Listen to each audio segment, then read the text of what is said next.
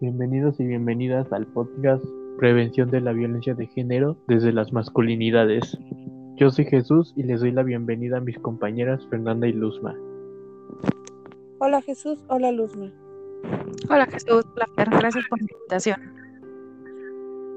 Bueno, en México al menos 6 de cada 10 mujeres mexicanas han enfrentado un incidente de violencia. El 41.3% de las mujeres han sido víctimas de violencia sexual y en su forma extrema, en el peor de los casos, nueve mujeres son asesinadas al día. Y bueno, entrando en contexto, hay que resaltar que la violencia ejercida contra las mujeres es un tema muy preocupante en nuestro país y a nivel mundial. Si bien ya se han tomado medidas como el tipificar el feminicidio como un delito para proteger a las mujeres, considero que existen otro tipo de acciones que podemos hacer como sociedad ya que las implementadas no son suficientes. Sí, Jesús, como lo mencionas, es un tema bastante preocupante.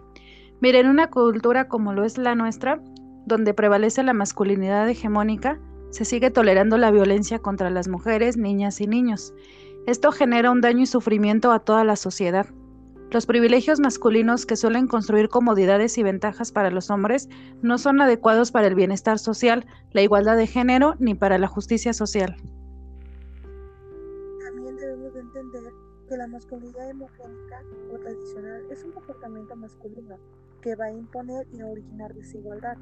En aquella, esa pues nos dice prácticamente qué debe de hacer o qué no el hombre.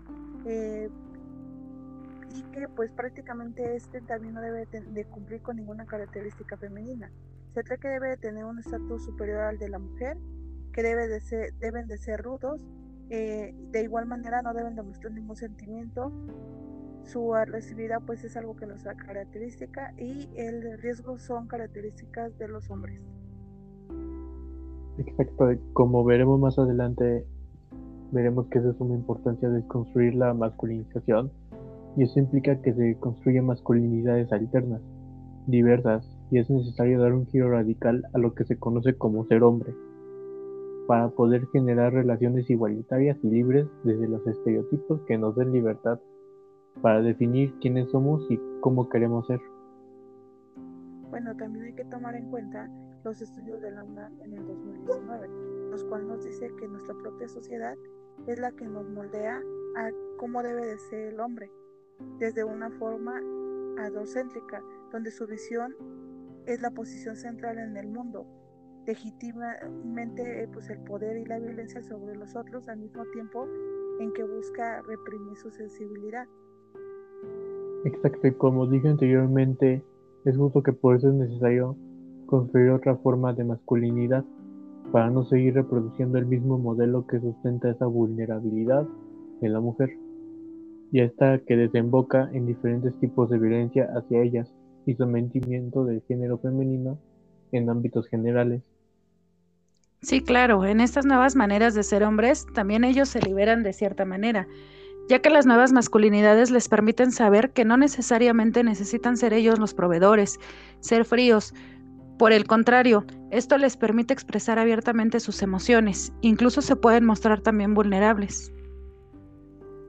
Hay que considerar que como esta nueva masculinidad no solo mejora la la mujer, sino que también el ser hombre, en cómo va a relacionarse de manera igualitaria y libre. Bueno, hablando de lo que dice Stafer, no sé si han escuchado una, bueno, un estereotipo que dice que un hombre no puede, o bueno, es imposible que un hombre pueda tener una amistad con una mujer sin un, sin que haya un interés de por medio. Sí, claro, sí, son diferentes estereotipos.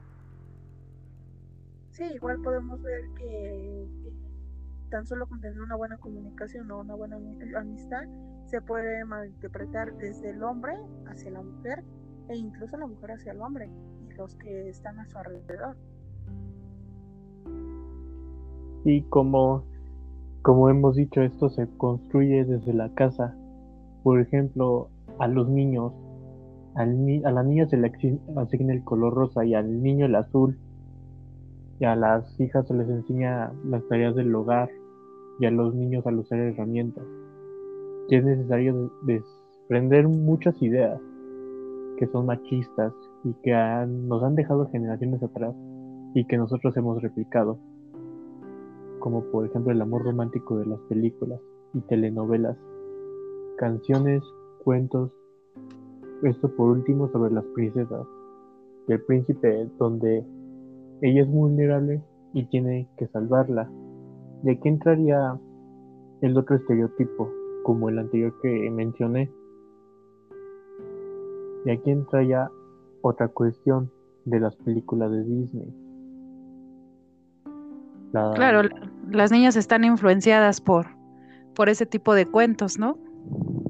Sí, no sé si ya se dieron cuenta que, bueno, yo no he visto las películas viejitas de Disney de princesas, pero he notado que sí ha cambiado mucho dentro de lo que cabe desde la película de Mulan, que cambia la fórmula donde la princesa tiene que ser rescatada por el hombre, por el príncipe. Sí, y aunque ella se tiene que vestir de hombre para tener, para que la acepten, al final esto nos demuestra que, que tiene el mismo, la misma valentía que el hombre, ¿no? Por eso es necesario un cambio de asignación de roles, así como, por ejemplo, desde, desde niños, aprender a compartir las tareas del hogar y de los hijos para fomentar jóvenes con otra concepción de roles de género. Exacto, y eso es lo que tú dices, podemos llevar el otro ejemplo, que es de los juguetes asignados para cada género. El de los niños el Lego, las Nerf o los carritos. Y para las niñas lo que serían los nenucos, las Barbies y los juegos de cocina. No, y hay un punto importante es cómo ya se le va designando desde niño qué rol debe de tomar, ¿no?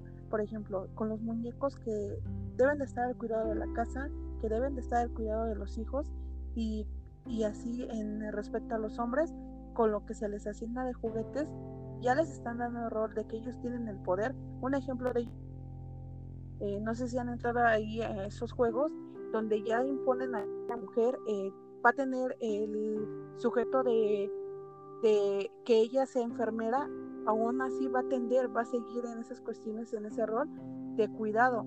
Y el hombre tiene el poder donde puede él decidir qué jugar, qué hacer. Y, o sea, ya son imposiciones que aparentemente no se ven, destinado para las niñas y niños. Sí, claro, hablemos que estamos rodeados de mercadotecnia que todo el tiempo nos está bombardeando. Este, cuando hemos visto un comercial de lavatrastes o de sartenes donde los hombres son protagonistas, versus también cuando hemos visto un comercial de herramientas o de, de algún carro deportivo que no sea camioneta familiar, donde las mujeres son las que las que protagonizan el, el comercial. Entonces, toda esta mercadotecnia, la cultura, todo esto influye en cómo nuestros hijos aprenden los roles, cómo nosotros aprendemos esos roles.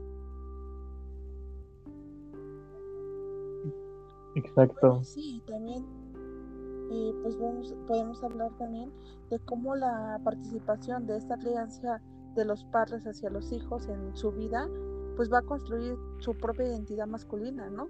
Eh, que va a seguir y va continuando de generación en generación. Y este va a ser un nuevo modelo para las nuevas masculinidades que pueden erradicar en la violencia de género y pues eh, esas no solo jerarquizan a los roles ni establecen relaciones, sino que va a oprimir a la otra persona.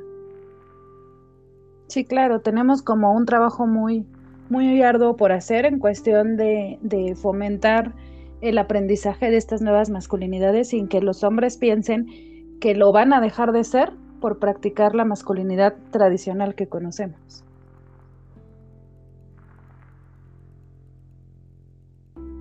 Bueno, pues para cerrar nos gustaría dar una lista de centros donde se pueden dirigir en caso de conocer algunas víctimas o de ser víctima de violencia de género.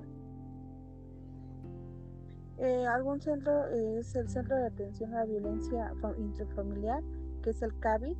Él, este ofrece de manera gratuita asistencia social, atención psicológica y asesoría legal.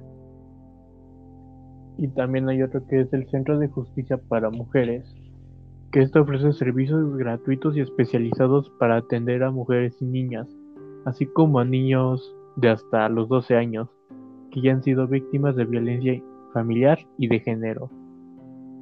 También tenemos el Centro de Terapia de Apoyo a Víctimas de Delitos Sexuales, que ofrece de manera gratuita atención de trabajo social, atención médica y asesoría jurídica a víctimas directas e indirectas de algún delito sexual.